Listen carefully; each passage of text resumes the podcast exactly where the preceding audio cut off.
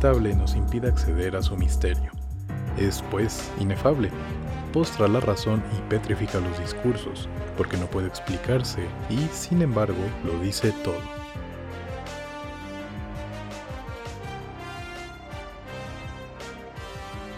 Muy buenos días, tardes, noches, desde donde quiera que nos estén escuchando. Les habla Serge del equipo de Cinefable. Aquí estamos en nuestro episodio 22, que creo que es el segundo de la temporada, tercero, ¿no? Tercero. Tercero de la segunda temporada. El dios de la internet casi no nos quiere aquí otra vez, pero aquí estamos, eh, oponiéndonos al, a ese cruelado del Internet. Pero, pues por supuesto, no estoy solo. Me acompañan. Muy buenas, gente. Los, los saluda Alex. Y claro, tiene que estar la enérgica del grupo. Oli, yo soy Lili. Y estoy muy feliz, muy, muy feliz de estar una vez más con ustedes, amiguitos. Muy bien, pues fueron Trix y Nutella Girl. Ya basta. Eh, como ya mencioné brevemente, pues hoy sí tuvimos por alguna razón un montón de complicaciones para empezar a grabar. Eh, en el episodio pasado experimentamos y normalmente yo grabo en un programa, además de la plataforma, y terminamos montando lo que grabo en el programa. Pero esa otra vez, para ahorrar tiempo, probamos usar el audio que se queda de la plataforma, mi audio, y por eso, y sospechamos también por un problema del cable, eh, pues la calidad de audio de mi parte fue bastante deficiente. Esta vez queríamos seguir, volver al método normal, pero eh, la aplicación no nos deja grabar, no sabemos por qué, entonces si hay más problemas con este audio, una disculpa de antemano y pues también espero que la calidad mejore respecto a la última vez. Pero ahora sí, quedó fuera de nuestras manos. Y pues nada, va a ser un episodio un poco difícil, creo. Vamos a revisar el corto de... Dalia sigue aquí. Y el documental de las tres muertes de Maricela Escobe. Pero antes de eso, daremos nuestra breve sección de noticias, como es usual. Parece que está casi confirmado que han listado a Hilary Duff como protagonista de una serie, secuela se rumora, de How I Met Your Mother, siendo la secuela, al menos con lo que se rumora, How I Met Your Father. La información es todavía bastante vaga. Ya hace algunos años se tenía considerado un spin-off del que incluso el piloto anda por ahí por internet, pero al final no llegó a mayores. Mm, tiene un final muy malo la serie original, pero aún así es un viaje bastante disfrutable. A mí me gusta mucho. Y pues quién sabe. Eh, tal vez valga la pena, habrá que esperar a verlo. Ojalá y sí. Tiene, tiene buen potencial el concepto. Pero bueno, en otras noticias, ahorita hay en algunos cines, unos pocos, un ciclo de cine mexicano Mm, varias de esas películas, por desgracia, no las conozco, no alcancé a verlas, pero sí hay una recomendación que les quiero extender, que es La Paloma y el Lobo. Va a estar en Cineteca, en Tonalá mm, y en un par más de cines. Les postearemos ahí en nuestras redes eh, las sedes en varios estados, en la Ciudad de México, por supuesto, el Estado de México, Monterrey, eh, Guanajuato, Guadalajara, Tijuana, Oaxaca y Chiapas. Y pues esta sí, les aseguro que es una cinta que vale totalmente la pena que arriesguen su vida por ir a verla al cine. Y además que apoyan al cine mexicano, eh, pues no industrial, ¿no? Y pues nada, ¿qué otras noticias nos tienen panas? Mm, pues yo les tengo la noticia de que se afirma que Lion Gaze TV está en pláticas tempranas sobre una adaptación para serie de televisión del libro de Saw. Pues ya saben, lo que se me hace muy curioso es que pues hace, creo que fue en la primera emisión que tuvimos de esa segunda temporada, que les dije que se había anunciado apenas una nueva entrega de esta saga y el hecho de que ya la vayan a hacer serie, de televisión, pues no sé, como que siento que les digo, me recordó mucho a Rápidos y Furiosos y así, pero pues no sé, no sé qué vaya a pasar con eso. Espero que no la vayan a regar. Y no sé qué piensan ustedes de esto. Ya tiene que no se veía que explotaron tanto una saga. Ahora te van a decir que Jigsaw tenía un clon oculto, que no sé qué. Desde los tiempos allá de, de Halloween, yo creo que fue la, la, más longeva, la última más longeva. Bueno, tal vez la de Viernes 13. No tengo presente cuándo acaba. Pero, pues quién sabe, igual y esa película que se rumoraba la semana pasada era en realidad ese proyecto de serie. De estaría interesante. Y la verdad sería algo barato de hacer. Porque tampoco las últimas películas han costado mucho varo. Quién sabe, Spiral por castear a este creo que es Chris Rock, si tenga por ese, por ese elenco un poco más de presupuesto, quién sabe. Pero pues, eh, le echaré un ojo, si le dan luz verde. También pues es Lionsgate intentando entrarle ahí como a la competencia de, de series de, pues como canales de streaming, de la que ya pues HBO y Disney llevan la delantera. Sí. Y pues claramente a mí me tocaron las noticias terroríficas de esta semana. Y pues como siguiente noticia les tengo que ya salió el nuevo tráiler del Conjuro 3. El diablo me obligó a hacerlo. Esta película fue dirigida por Michael Chávez. Es el mismo que dirigió, dirigió perdón, La maldición de la Llorona.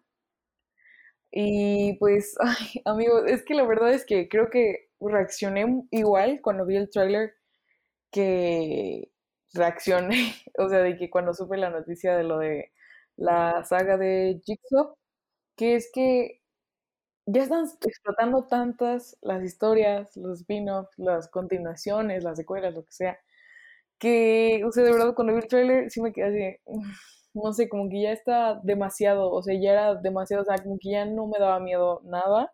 O sea, yo recuerdo que antes veía los trailers y me emocionaba muchísimo.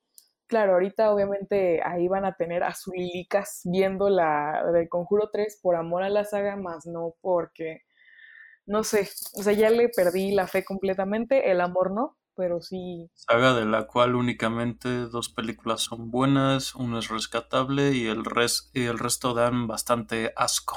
Solo quiero decir que mi bebé James Wan, las que dirigió fueron hermosas. Fin. ¿Cuáles dirigió? ¿El Conjuro 1? Y. ¿Cuál otro? Creo que la 2. ¿Y 2, no? Sí. Bueno, la 2 estaba Porque las de Annabelle ya no y las de La Monja tampoco. Pero sí estuvo a cargo de la producción. Él no ha dejado, él no ha soltado la saga. Pues, pues no sé qué, sal, qué saldría peor, o que, o que la suelte o que se ponga otra vez a la cabeza, porque desde que solo se puso en la producción, pues... Y es que sí, o sea, si se dan cuenta, si ven todas las películas, van a ver que el trabajo de Juan es impecable, incluso en cuestiones de luces y la paleta de color. O sea, en esta, que es en el trailer, neta es súper distinto, o sea, ya no genera la misma como Mira, con solo saber que es del mismo el mismo cuate que dirigió La maldición de la Llorona, y yo te digo, esta película va, va a salir muerta directamente. Quiero creer que la culpa de la Llorona la tiene principalmente el guion, pero pues sí, no, no se le ha atribuido como críticas positivas a lo que hizo en dirección, simplemente estuvo. pero sí, se me hace raro porque yo creo que.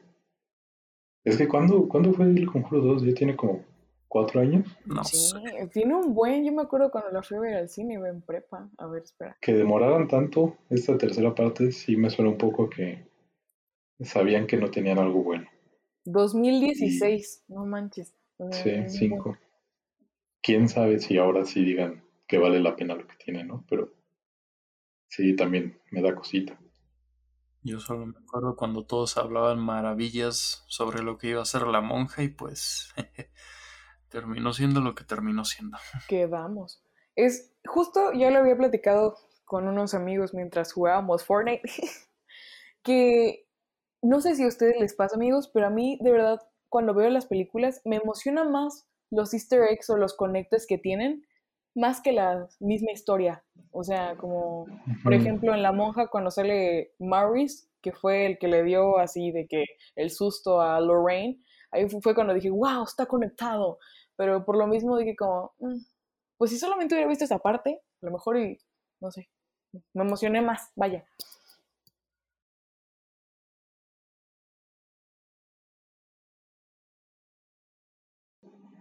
Y sigo sin ver lo de Annabelle 3. Creo que había dicho en el podcast que ya le iba a ver. Se me olvidó. ah, así las cosas. Bueno, rífate. Ah, pasando a otras noticias, se, se supone, se quiere hacer saber que una cuarta película del Capitán, Capitán América ya está en pleno desarrollo, ya que se supone que acaban de confirmar que ya hay guionistas a cargo de este proyecto. Pues bueno, no les bastaba con Falcon y Winter Soldier, bueno, ahí la tienen. A mí la única de Capitán América que me gustó tal cual fue de Winter Soldier y hasta ahí. pues bueno, Capitán América a lo mejor ya es la continuación de Falcon y Winter Soldier, pero. Winter. Winter. Winter Soldier, pero pues ya, habrá que ver. Ya habían dicho que, que la serie tenía potencialmente más temporadas, pero pues a ver que le van a hacer una película protagónica a Falcon. Eh, bueno, a Capitán América. Eh, creo que es un poco obvio desde que inicia la serie que eventualmente iba a tomar el manto, solamente estábamos viendo el proceso de ello. Eh, pues solo la primera Capitán América me parece que es la más X. Las demás, por supuesto, eh, Winter Soldier es, es excelente. Todavía Civil War es lo bastante entretenida. Sí, digo, todo bien Civil War. Y creo que, pues, tras el impacto de Black Panther, que todavía no sabemos cómo van a resolver, a resolver también el fallecimiento de Chadwick, pues al mundo no le viene mal una película de Capitán América, Sam Wilson. Veremos qué pasa en lo mientras. Pasando a otras noticias, esta vez un poco más tristes, tenemos que el 22 de abril del año aquí presente falleció Armando Joffre, si no saben quién es. Básicamente fue el creador y el fabricante de los títeres utilizados en el programa de 31 minutos. Desafortunadamente pasa a engrosar la lista de fallecidos por COVID-19 a la edad de 44 años. En, paz descanse otra, otra leyenda de nuestra infancia. Sí, ahí por supuesto, pues no hay como rostros eh, humanos reconocibles dentro de 31 minutos, ¿no? Pero sí fue parte importante del equipo tras bambalinas que creó a pues estos diseños tan curiosos que no son tampoco como súper desarrollados y aún así eh, lograron ser muy queridos por, por niños y jóvenes. Y pues sí, una, una lamentable noticia porque pues era... No estaba grande. 44 años, brother. 44. Bueno, y aún así la, la lista no se no se detiene, ya que la actriz de voz, Tony Rodríguez, quien prestó su voz a, si no me equivoco, es Misato. Misato. Misato de, de Neon, Genesis Evangelion y a Pitufina, entre otros personajes, también ha fallecido igual el 20. Trabajó en LOL también. Tenemos a una. En 22 de abril. Streamer de LOL. Así que, Bueno, solo todavía no se no se confirma tal cual la causa del fallecimiento, pero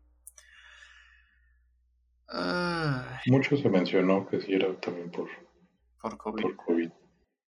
Y pues también eh, no, no, no era muy grande. La, la verdad es que no, pero 2021 no es como que ya le tengamos muchas ganas. Sí, es, es una secuela del 2020. Sí. En paz descansen estas dos grandísimas personas de este grandioso arte.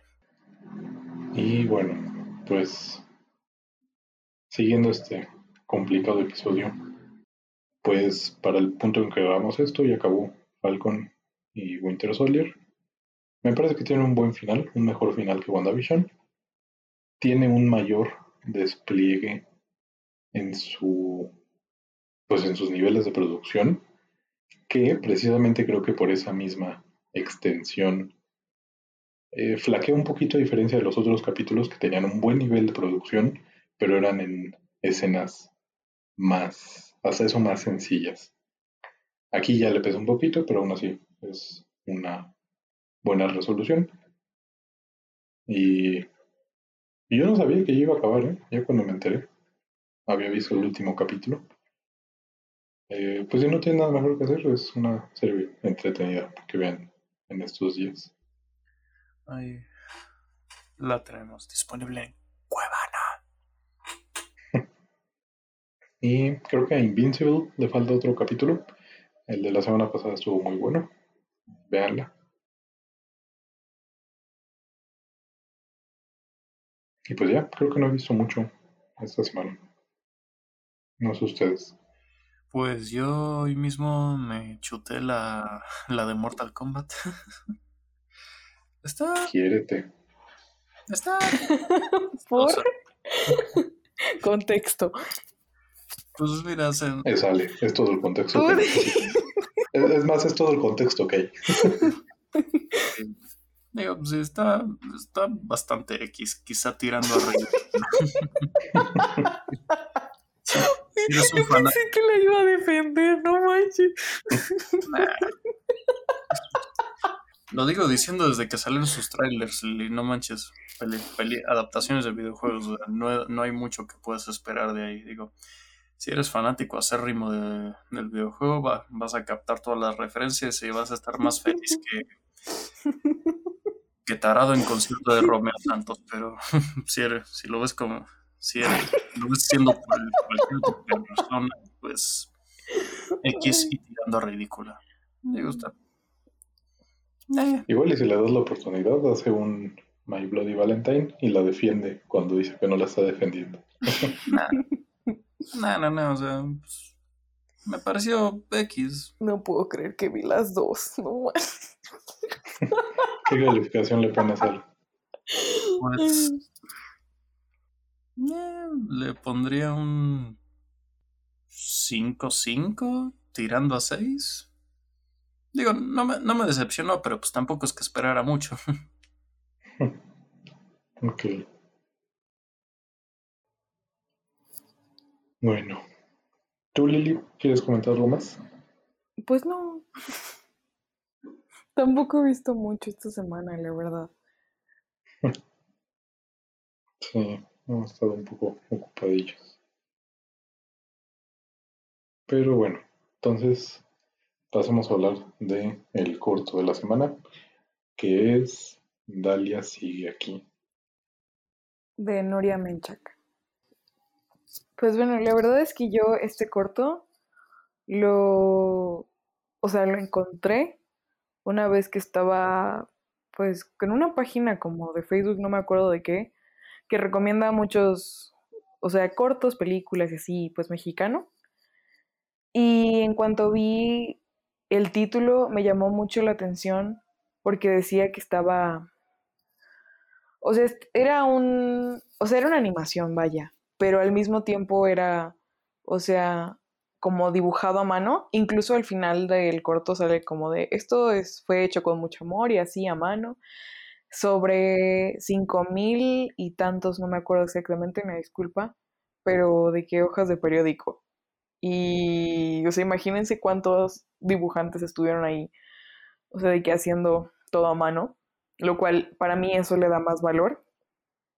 Y aparte porque, no sé si exactamente como cuente, pero pues esto es como, es que no es stop motion, es como, ya saben, de que dibujar animación a la antigua, de que en 2D, ¿sí, no?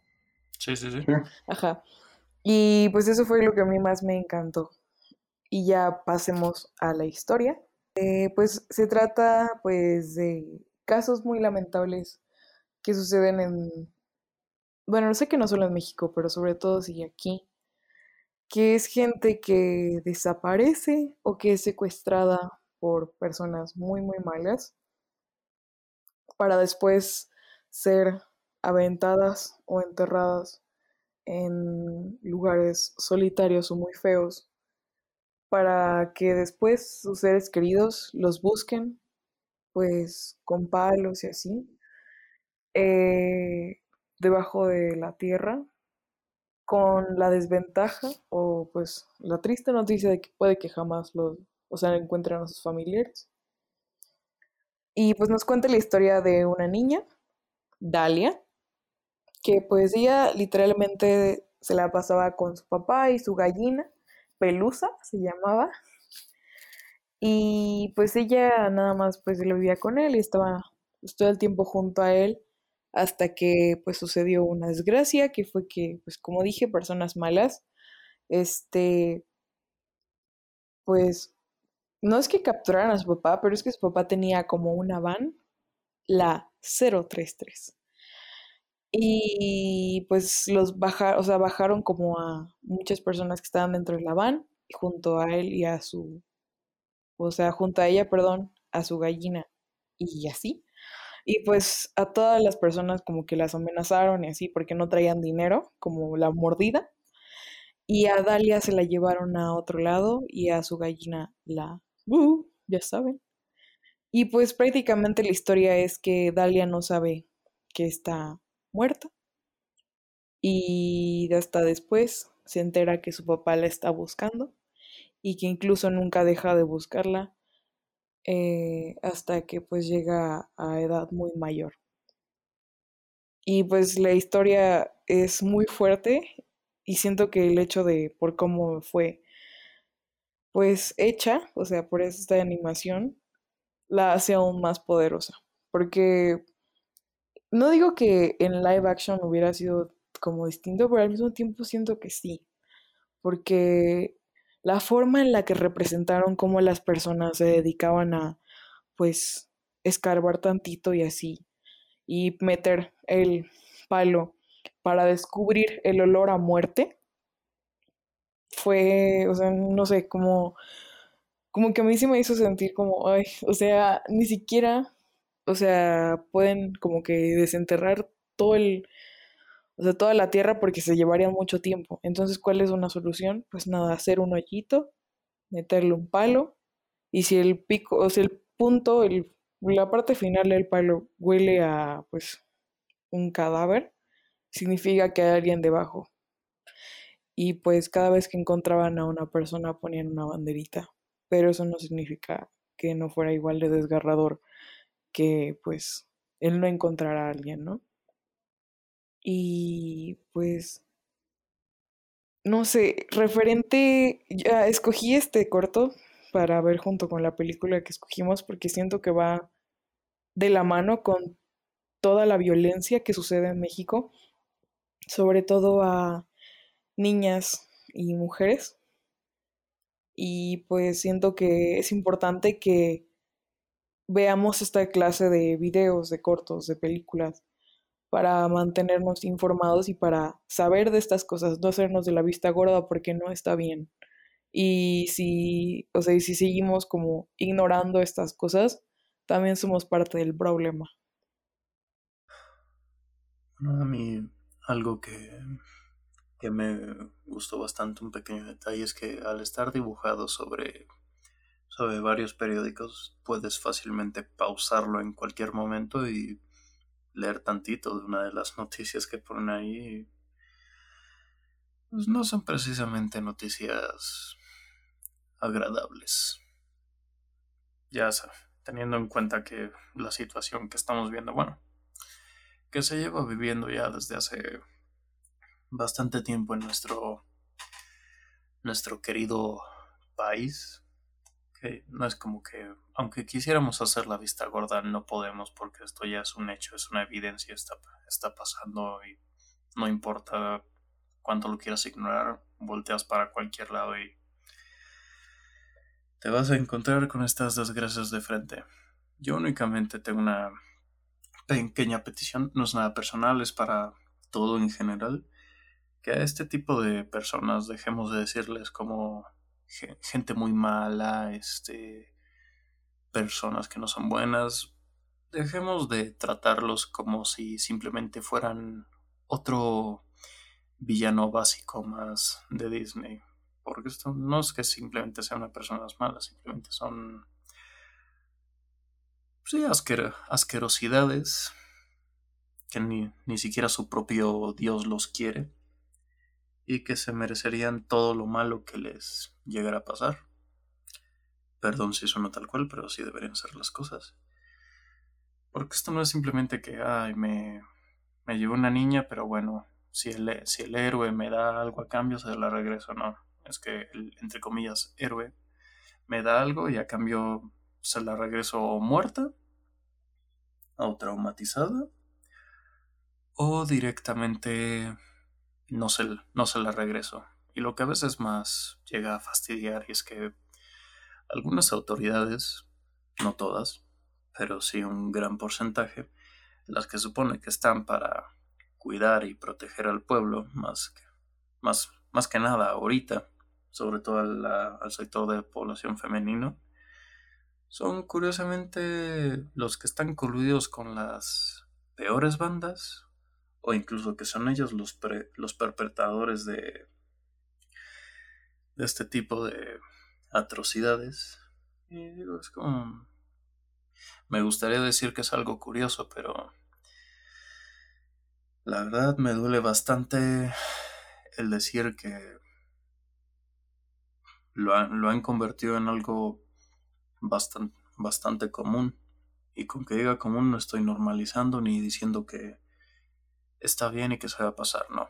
Con decir que se ha hecho algo bastante común es para hacer una idea de lo de lo mal, catastrófico, repugnante, asqueroso y para muchos indignante que se ha vuelto una situación así. O sea, qué tan mal perdón por la palabra, pero qué tan jodida tiene que estar la cosa para que algo así muchas personas ya lo cataloguen como algo común, algo que pase a diario. Y por lo demás, pues bueno, tal como lo dice este corto, no solo le pasa a mujeres ya adultas, sino que también en el caso de Dalia le llega a pasar a incluso a niñas menores de edad menores incluso de 12 años. Y tal cual, a veces me pregunto, no sé qué sería peor, encontrar a, que en el caso del, del papá de Dalia, encontrar a esta chica, encontrar su cuerpo, encontrarla ya muerta, o nunca encontrarla. No sé ni me quiero imaginar cómo sería este dilema en alguna de estas personas. Pero igual, a pesar de ser un video de apenas 11 minutos,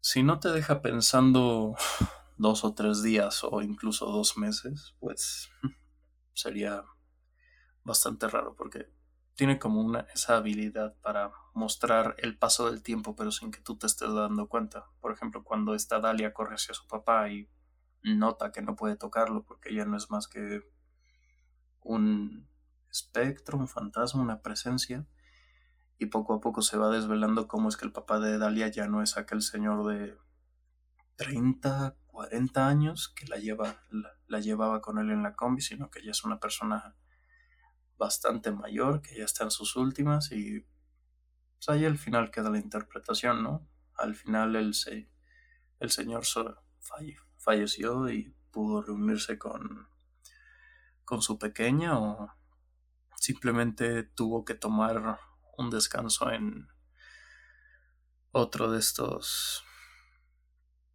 días.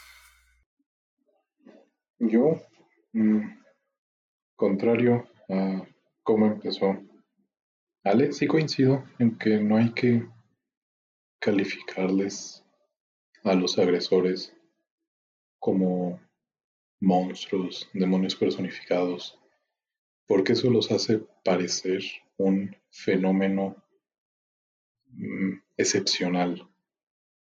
Y estamos hablando de personas normales con las que convivimos mm, pues día a día, sea en nuestro círculo, sea en la calle, en el transporte, etcétera, etcétera, ¿no? Obviamente, eh, lo que hacen está mal y lo que le sigue, pero también como que la idea de volverlos entidades tan malas en los discursos, obviamente, ¿no? Eh, odiarlos es una respuesta fácil y casi inevitable, pero también creo que es un discurso que sirve para normalizar múltiples formas de violencia porque precisamente lo, vuelve algo que no está en nuestra vida cotidiana. Y nosotros podemos vivir entonces bajo esta idea desentendidos de lo que pasa porque fue un caso único. También creo que cabe mencionar que por supuesto eh, estos temas pues los hablamos desde nuestro privilegio porque eh, pues afortunadamente no hemos vivido en carne propia estos círculos de violencia extrema. Sin embargo, eso no quiere decir tampoco que no podemos ser, bueno, no podemos apoyar causas de este tipo. Me parece que no, absolutamente para nada necesita, hubiera necesitado este corto ser live action porque justamente ese tipo de animación, o sea, de estética que maneja, lo hace un producto tanto para un público joven, para introducir a niños, a jóvenes en estos temas difíciles, como pues un corto enteramente también dedicado a, a los adultos y pues a aquellas personas que buscan a sus familiares, a sus seres queridos. Es, mm, no sé qué adjetivo escoger, digamos, increíble que escoja como forma no solo animación, sino usar de fondos estas notas de periódico porque justamente siguen hablando por el mismo por el mismo fondo del corto y es en parte de lo más terrorífico que podemos encontrar, porque como dijo Ale, le puedes pausar a cualquier segundo y van a ser historias diferentes y todas ellas reales. No debería, por supuesto, haber ni una sola y efectivamente no tenemos como 5000 y siguen aumentando día con día. Ahorita a lo mejor en pandemia parece que se han reducido, pero puede ser también que se deba a una reducción en la gente que va a denunciar o en el seguimiento que las autoridades están dando. Sí, no hay que dejar de mencionar, como decía Ale, que no porque el Estado sea tal y tengamos estas instituciones que supuestamente eh, nos cuidan, nos dan justicia, etcétera, etcétera, pues hay que entender que obviamente son productos humanos y como tal pueden fallar. Para... Pero pues yo creo que todos nuestros oscuros tienen contexto de México, aunque sabemos que hay algunos que no son del país, pero pues es bien sabido y como se acaba de, de revelar en no sé qué listado, que las seis que las seis ciudades más peligrosas del mundo están en México. Entonces, pues no es secreto, ¿no? El deterioro estatal y social que el país tiene, pero regresaré al corto. Repito, ¿no? Es abrumador cómo estamos viendo en sí como estas dos historias, uno pues a través de la animación y otro a través de estos fondos de notas que cambian, es pues en sí agridulce porque obviamente más agrio que dulce. Tenemos esta a ese padre junto con muchas otras personas que vemos también de forma secundaria que están buscando a alguien. No sé. Creo que eh, definitivamente es un corto pero la pena que lo vean. Está gratis. Eh, es incluso yo creo que una vista obligada para eh, padres o tutores o hermanos mayores para ir introduciendo a, a niños, a jóvenes en esos temas y que no se vayan formando en la deshumanización que vemos accidental o intencionalmente en los medios, que de una noticia pasan a otra sin reparos, que después de dar una, una nota de desaparecidos, de asesinatos, te meten ahí espectáculos o deportes como si fuera eh, igual de importante, ¿no? Sino para ir fomentando, también se puede, ¿no? A nivel, eh, pues, adultos jóvenes, adultos, usar este corto para ir fomentando esta empatía y conocimiento del tema. Y pues creo que eso es todo de mi parte. No sé si alguien más quiere añadir algo.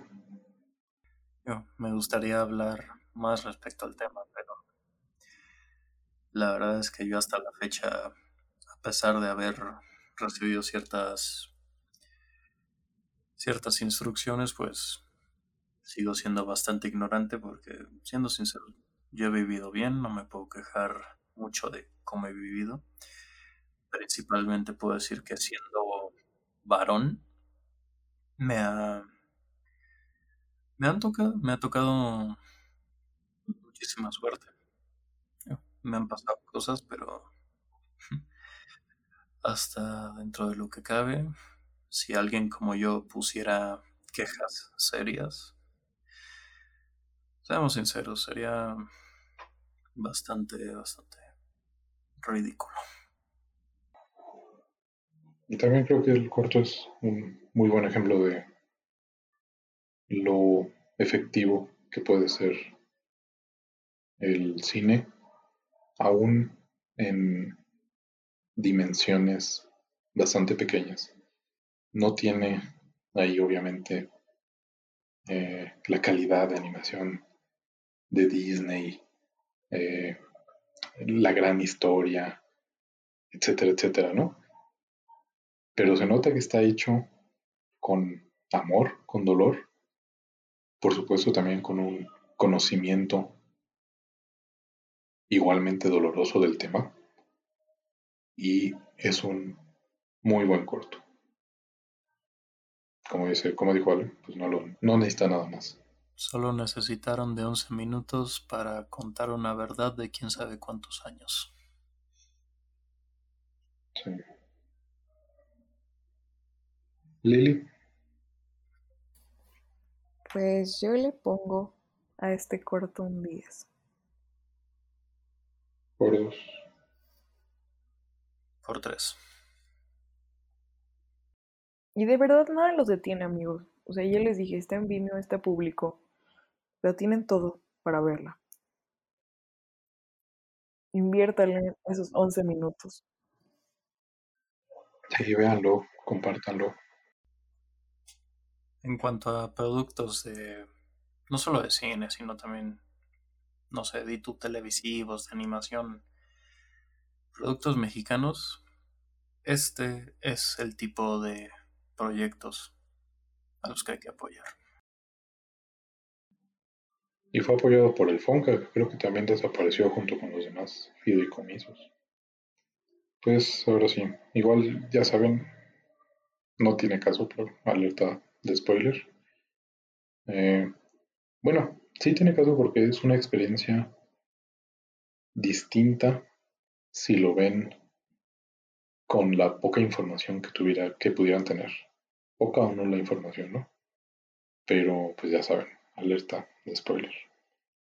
Y pues vamos ahora entonces con las tres muertes de Maricel Escuedo. ¿Me recuerdan año y director, por favor? Ya saben que con esos datos soy muy malo. El director es Carlos Pérez Osorio y es una película, bueno, documental del 2020. yo creo que tenía más años. Según, según yo, dije esto es de 2014, 2016. O algo así. Sí, yo también lo hacía por ahí del 16 o 18, pero bueno. Mm, Creo que no hemos mencionado, bueno, de mi parte, en el podcast, eh, estas cuestiones de la producción nacional o internacional. Si bien tiene un equipo mexicano o en su mayoría mexicano detrás, la producción es técnicamente internacional porque es varo de Netflix. Y sin embargo, bueno, es que por ejemplo tenemos otra producción mexicana, pero no mexicana de Netflix, ¿no? Como en una serie. Si me permiten la comparación, ahorita explicaré más. ¿Por qué? Por ejemplo, La Casa de las Flores. Que muchos dicen pues que es entretenida, pero pues tiene una serie de estereotipos.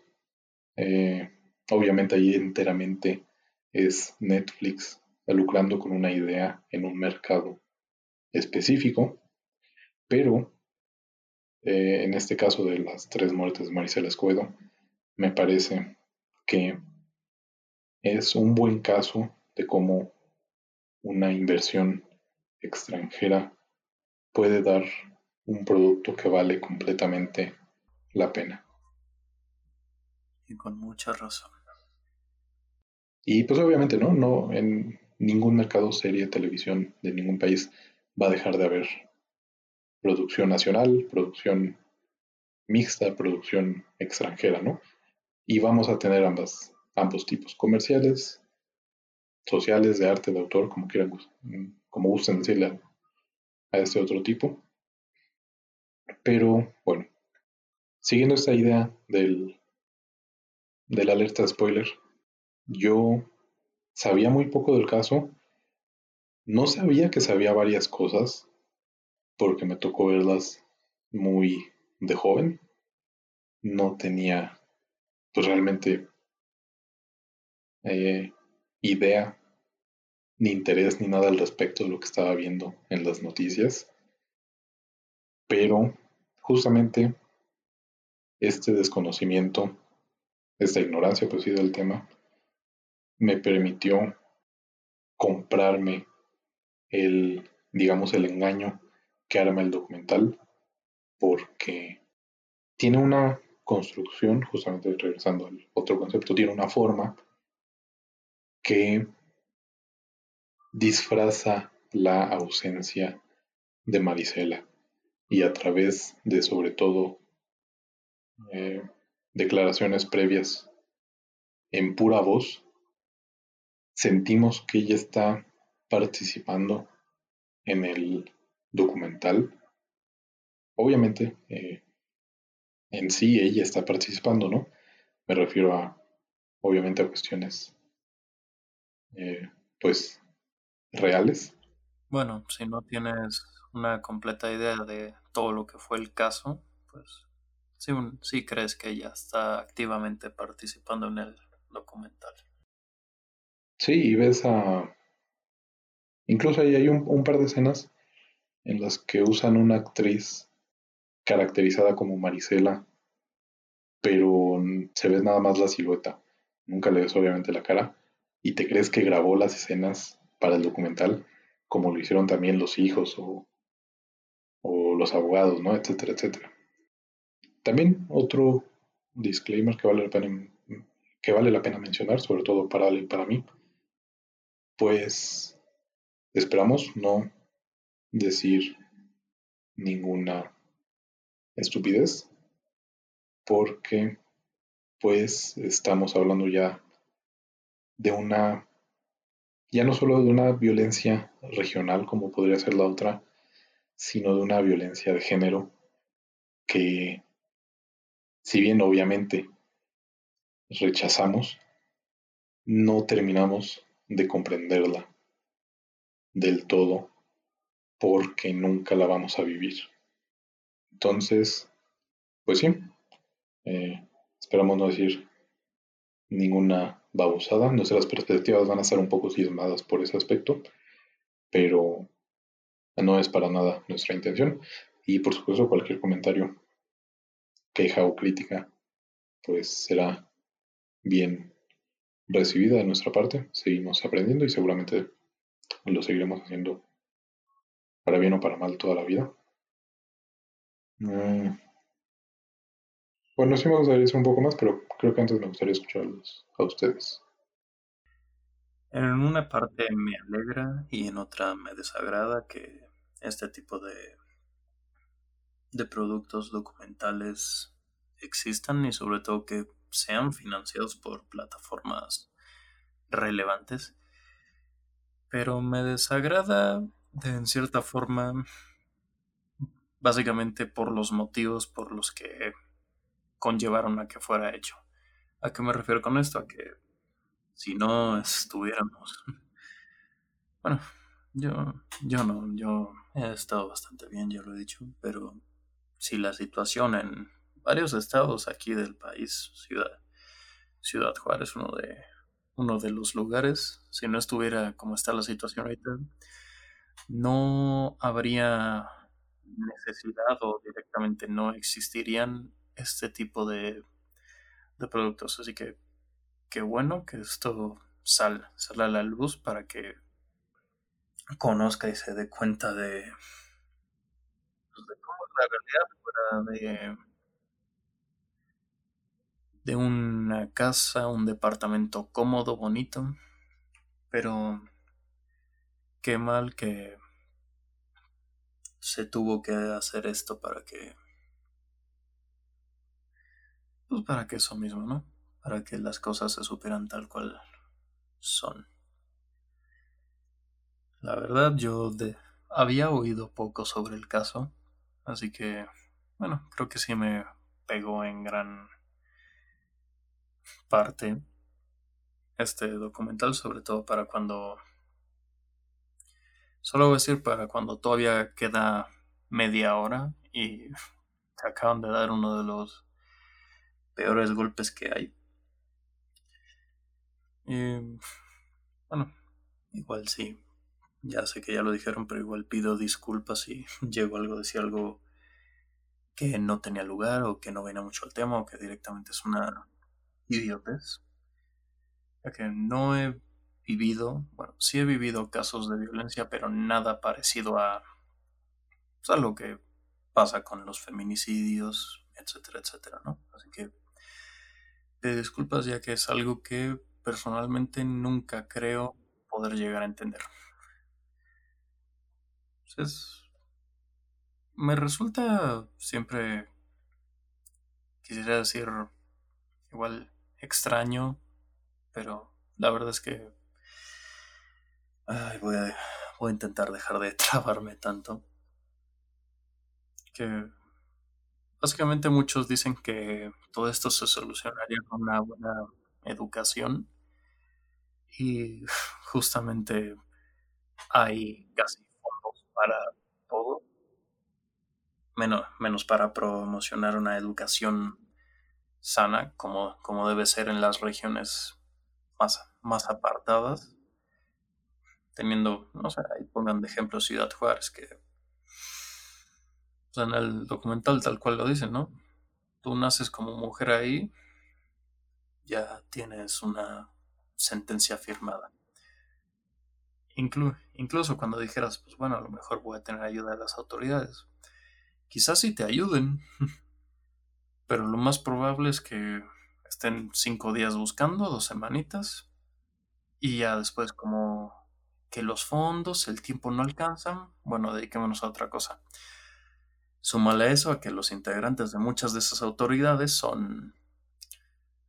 La mayoría son analfabetas o ni siquiera llegaron a terminar la preparatoria, así que uno ya se puede dar cuenta qué nivel de agentes de seguridad es el que constituye lo que vendría a ser la barrera protectora entre criminales y civiles, porque pues en fin, si quieres un símbolo de esperanza, un símbolo de fuerza, solamente tienes que googlear Maricel Escobedo tal cual, ¿no? Aunque le alerta de spoiler. Aunque le fue la vida en ello, nunca, por así decirlo, nunca, nunca abandonó a su hija. Incluso cuando todos sabíamos que lo que terminó pasando era algo que tarde o temprano iba, a suceder, literalmente agarró, se acomodó la camisa, los lentes y dijo, pues órale, vénganse, pero de aquí, de aquí no me van a mover ni con equipo profesional. Bueno, otra cosa de la que creo que sí podemos hablar es que justamente, no creo si lo platicamos al aire o no, para la organización de esta segunda temporada, pues intentamos que sea más paritario el contenido que revisemos y pues sí tuvimos complicaciones, ¿no? Porque hay un montón de, pues de películas de vatos, hay muy poco reconocimiento para el cine hecho por morras, hay por alguna razón un reconocimiento intermedio a películas sobre morras pero hechas por vatos. Por ejemplo, ahí tenemos un caso en, ¿cómo se llama? Mm, en Tutsi justamente, ¿no? Tenemos una película que supuestamente es reconocida por reivindicar a los personajes femeninos en el cine y está hecha por vatos y demás, ¿no? Pero pues la película lo que termina haciendo es decirte que las mujeres necesitan un vato para solucionar sus problemas, porque de otra forma solas no lo encuentran. Repito, esto es la postura de la película, ¿no? No es la mía. Aclaramos. Entonces, pues tienes esas perspectivas engañosas y que tienen reconocimiento a nivel industria, a nivel crítica, incluso a nivel como popular. Y, de nuevo, contrario a esas producciones meramente de entretenimiento producidas por el extranjero. Tenemos aquí, a mi parecer, una película hecha por un vato que es completamente horizontal. En ningún momento toma, digamos, una perspectiva superior, machista, algo por el estilo. No sé ponerlo muy claro en palabras. Ves simplemente a alguien que sabe de lo que está hablando. Sí, entiende completamente el tema, pero no habla por él. Bueno, en teoría sí está hablando por el montaje y la dirección, ¿no? Pero deja sobre todo que sus actores de la vida real, Marisela y sus hijos, hablen por ello. Y ahí, pues, sí tiene más una un papel como de de realizador, obviamente, más que de de narrador, digamos. Y me parece también que es una película que es muy buen referente de esto. Mm.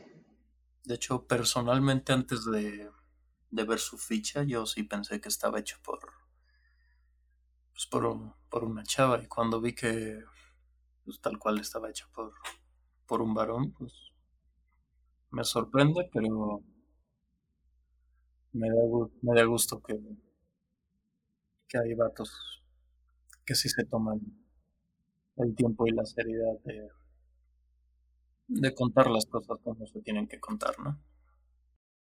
Sí, es un documental creo que podríamos llamar como libre de estigmas, ¿no? Y pues en parte eso está chido, ¿no? Porque pues da un poco de esperanza de entre tanta tontería que podemos encontrarnos. Pero bueno. Mm, la verdad es que estoy un poco evitando hablar del comentario porque traigo un nudo en la garganta. Y supongo también por eso Lily no ha participado mucho. Es tanto esta como, como Dalia, pues contenido del que es muy difícil hablar. Regresando a esto de la experiencia que es ver ese documental sin mucha información al respecto, pues creo que vives como la gente que lo vivió en su entonces, o sea, tan en carne propia como puede ser enterarte de esto en las noticias, ¿no? pero vives todo, todo ese proceso cronológico de los crímenes, la investigación, los juicios, etcétera, etcétera. Y también la indignación, el coraje, la impotencia de Marisela, de su familia. Al saber que el sistema de justicia en el que tanto se confiaba, pues por así decirlo, ocasionó la segunda muerte de las tres que tiene el documental.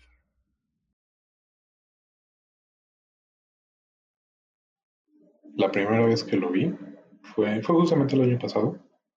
Creo que incluso lo listé en mi review de, del 2020. Eh, ya les había dicho, yo veo las cosas sin enterarme de nada, casi nada al respecto como fue el caso. Y por supuesto fue toda una experiencia, ¿no? Y hasta ahora que la volví a ver, no sé cómo aguanté verla esa vez de corrido. Esta vez sí tuve que verla en dos partes. La primera nada más aguanté hasta, hasta el primer veredicto. Pero, híjole, es que no quiero irme por las ramas. Eh, medio hemos escuchado como que este proyecto intentó realizarse con apoyos gubernamentales al final no se pudo. Eh, ahorita pues, los apoyos están eh, suspendidos supuestamente, esperemos que sí. Y encontró su manera de ver la luz a través de, de esta plataforma de streaming. Tiene estas como dramatizaciones que son súper sutiles y sobrias y te hacen sentir realmente, justamente también como en una perspectiva de cámara de noticiero, como si estuvieras ahí viendo, no, incluso yo creo que más profundo que un noticiero porque te lleva justo a lugares a los que no va. E igual ni siquiera son en los lugares en los que realmente pasó todo esto, pero ese nivel de cuidado y de abstracción a nivel realización es bastante mm, sorprendente.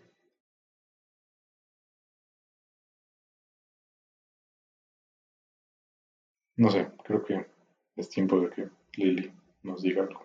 Sí. Estoy sintiendo de verdad el peso y la responsabilidad que a mí como mujer debo decir algo que no sea estúpido. O sea, no digo que ustedes deban decir algo estúpido, sino que a mí me da miedo decir algo estúpido por el hecho de que soy mujer, soy... He sido víctima de muchas situaciones de violencia a las que sé que los vatos no han experimentado. Y pues no sé, espero, por favor, de favor, si digo algo tonto, me detengan. Y pues me pasó igual que Sergio. Yo esta película la vi el año pasado también y me acuerdo que pues sí, igual sentí el coraje, la ira, este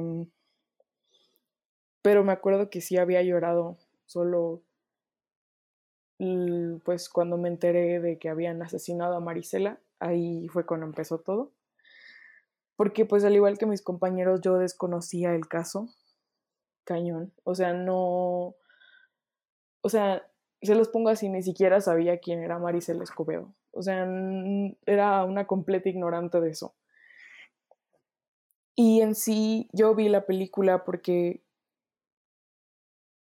pues, o sea, de donde yo vengo, sinceramente es un lugar que, aunque yo tengo mucho en mi corazón porque pues ahí crecí y todo y es un bonito lugar en cuanto a vista y eso, es muy cerrado en todo este aspecto de feminismo.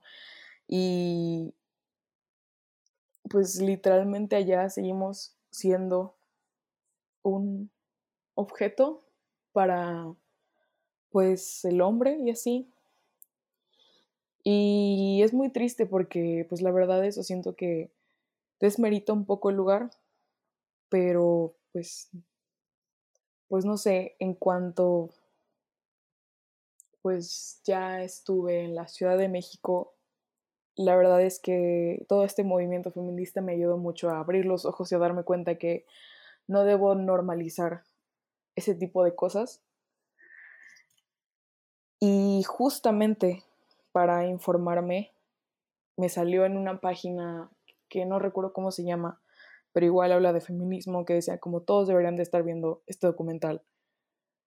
Y pues mis ganas de aprender, de informarme, pues no me tenían tan lista para lo que iba a ver. Y sinceramente esta segunda vez, desde que salió el hijo mayor a decir como lo que, o sea, que empezó a hablar de su mamá. Ay, no podía, o sea, no podía dejar de llorar. Incluso le mandé un mensaje a Sergio de que, o sea, no podía, o sea, como, como niña chiquita, me sentía cuando, o sea, cuando, como dijeron mis compañeros, que este documental te hace sentir que Marisela estaba viva porque pues había una voz que hablaba exactamente igual que ella, la dramatizaron y todas esas cosas. Este, que cuando ella hablaba, o sea, como en primera persona, diciendo como yo fui al juicio a ver si conseguía pues justicia y así, o yo fui a ese 16 de diciembre a pues a seguir exigiendo justicia en mi cabeza. Así, o sea, literalmente yo decía como, no, Marisela, no vayas, no vayas.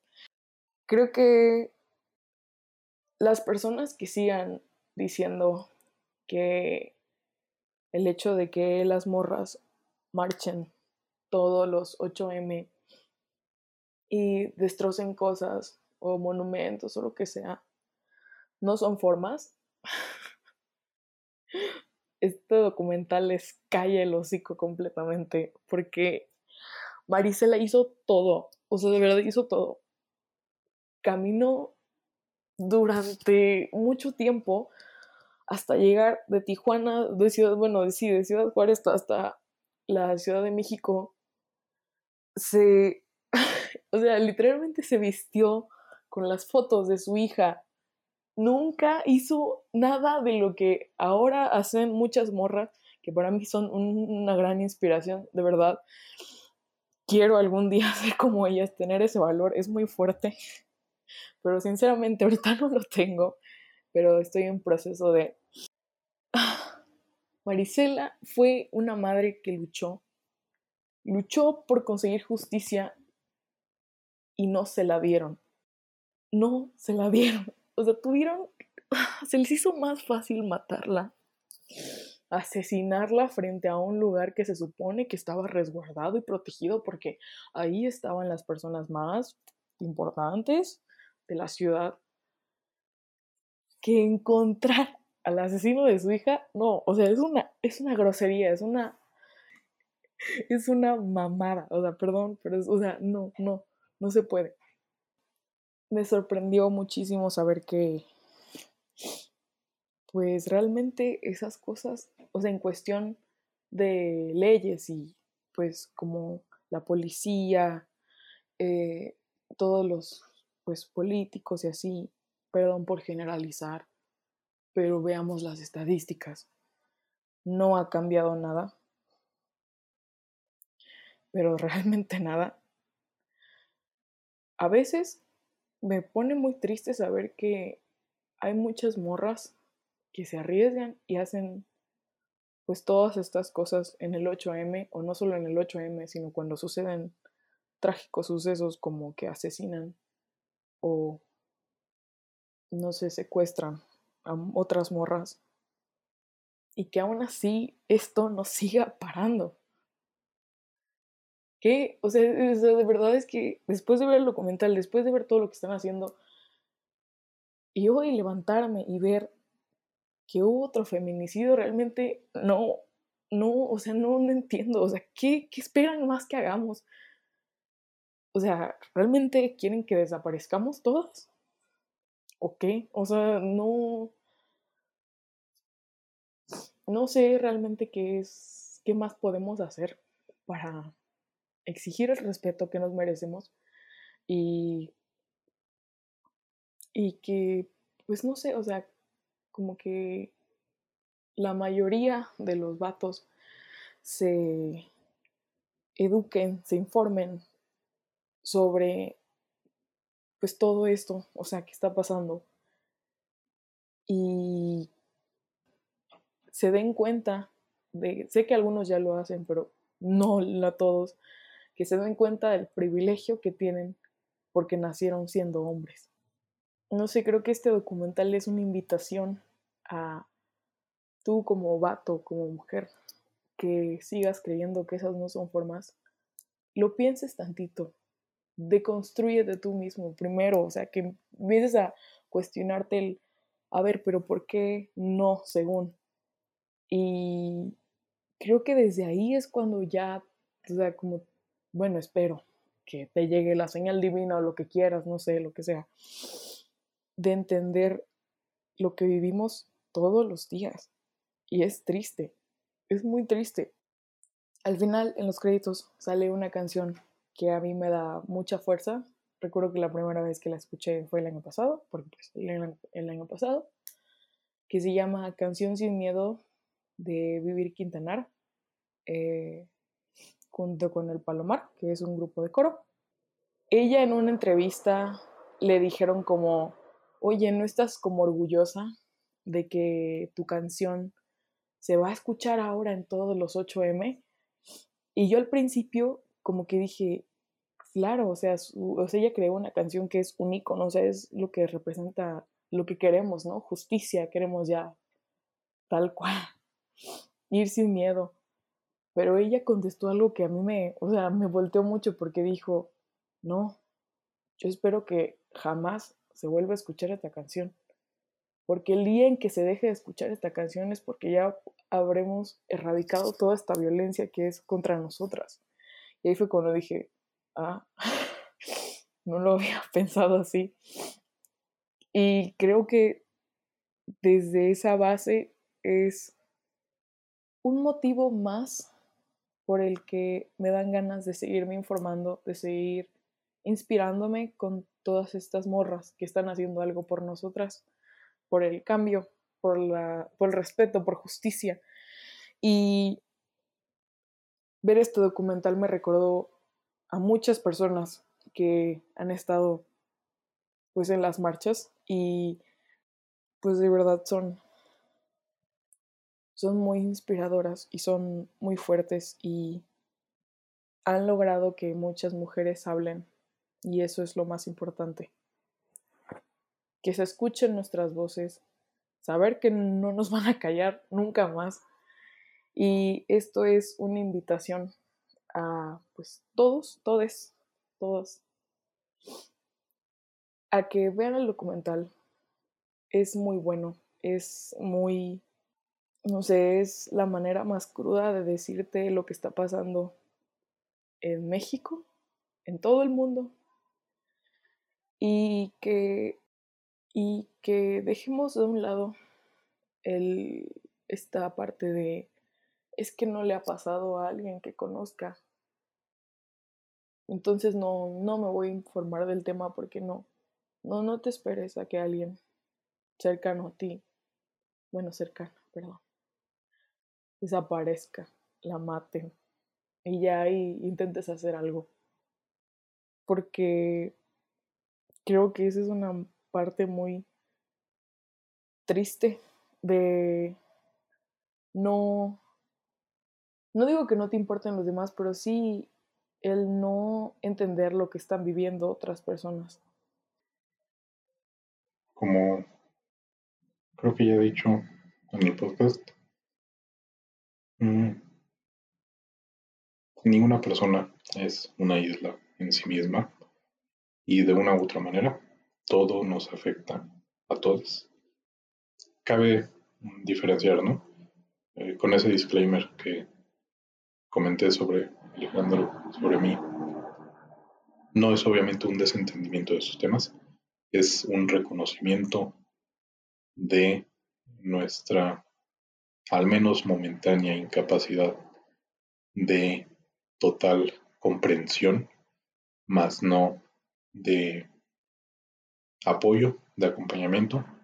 Por supuesto, no se puede vivir en México y no ver, ya no Dalia, que es una breve ficción, aunque obviamente tenga bases realistas, sino un caso como el de Marisela. Porque, bueno, también en parte como decía Lili, ¿no? Todo lo que Marisela pudo hacer para traer justicia a su hija, lo hizo. Y no hay excusa para todos los que todos los que nos quedamos para ignorar estos sucesos, estos temas. Mm. Y sí, también como mencionó Lili, pues no deberíamos tener el corto de Dalia, no deberíamos tener eh, este documental, cada una de esas notas que se ven en el fondo de Dalia no deberían existir y no debemos de apuntar más bajo a que alguna vez no los necesitemos. Tal vez un futuro muy utópico en el que lo único que necesitemos y, y querramos consumir sean casas de las flores, ¿no? Pues sí, también ya como mencionaba un poco Ale, en el corto pasado, pues aquí tenemos pues una evidencia clarísima, irrefutable, de cómo el sistema no funciona a muchos niveles y no funciona por todas esas personas que forman parte de él. Y regreso, nadie es una isla en sí mismo. Todo esto depende en mayor o menor medida de todos y cada uno de nosotros. Sí, también eh, es una vista obligada. Este y otros documentales de México. Y pues queda ya de por sí inmortalizada en la historia, pero además inmortalizada en el cine. Esta mujer, Marisela, que valiente como nadie, no, no retrocedió para buscar justicia. Han pasado nueve años y esa justicia... Incluso, ¿no? Cuando se supone que se llega como uno de los puntos clave en los que el, el asesino de pues, la hija de Ruby se informa que murió, fue abatido en un en un tiroteo entre el ejército y la banda. Uno se supone que tendría que decir, ah, qué bueno, este murió, ya lo mataron, obtuvo lo que se merecía, pero a pesar de que se supone que pasó lo que muchos creían que pasara, que, que este cuate se reuniera con el de abajo, porque no creo que precisamente lo acepten con el de arriba. Aún así, siempre queda la duda, ¿no? ¿Por qué no se siente esto como una victoria? ¿Por qué todo sigue sintiéndose tan vacío? Porque, porque parece que este problema no tuvo solución. Y es simple. El cuate en ningún momento pagó por lo que hizo. Quizás sí fue abatido y pagó la, la deuda que era ser un miembro de un grupo criminal, pero no pagó por lo que verdaderamente se le, se le estaba persiguiendo. Ahí como dicen, nunca pisó la cárcel por el tipo que le correspondía. Nunca sufrió las verdaderas consecuencias de sus actos, así que a pesar, a pesar de todo este caso no puede darse por cerrado aún. Y también como uno de los hijos de Marisela dice, pues no podemos vivir con odio. Creo que es más como, como una de esas pocas cosas que rescato de los últimos Jedi. Eh, no ganas. ¿Cómo va? No ganas peleando no ganas destruyendo a lo que odias, sino salvando a lo que amas. Eso, gracias. Y pues sí, no independientemente de todo lo que... Es que ni siquiera hay, hay un precio para pagar esto porque está completamente en otro nivel. Pero justamente, ¿no? Vuelvo a eso de... No, o sea, este feminicida, Sergio, no era nada del otro mundo. Era un sujeto común y, corriente de un lugar X de Chihuahua, este, que quería y amaba a Rubino, cosa que pues pasa en muchas ocasiones. Por desgracia, no debería, por supuesto.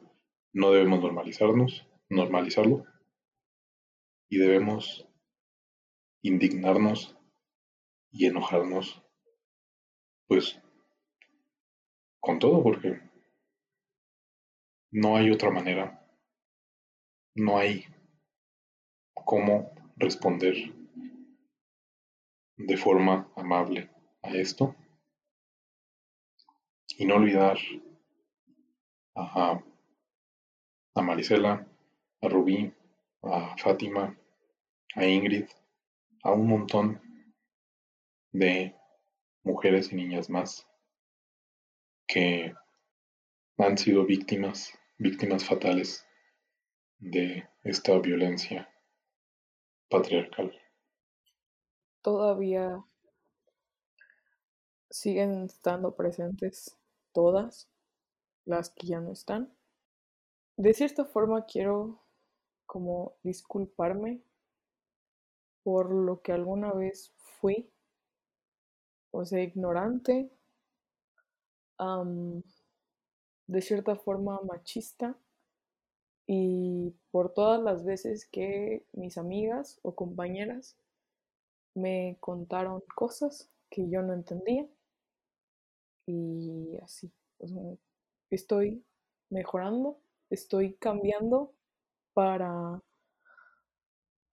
para mí misma y para todas. Porque quiero lo mismo que ustedes, dejar de sentir miedo. Y pues no sé si me compete o no Lili, pero Lili a lo mejor algún escucha que, alguna escucha, alguna que se sienta en una situación familiar, pero tal vez no tienes que castigarte con el pasado, porque creo que todos venimos, en mayor o menor medida, del mismo lugar.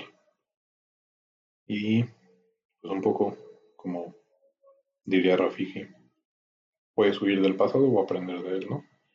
Y es lo que estamos haciendo.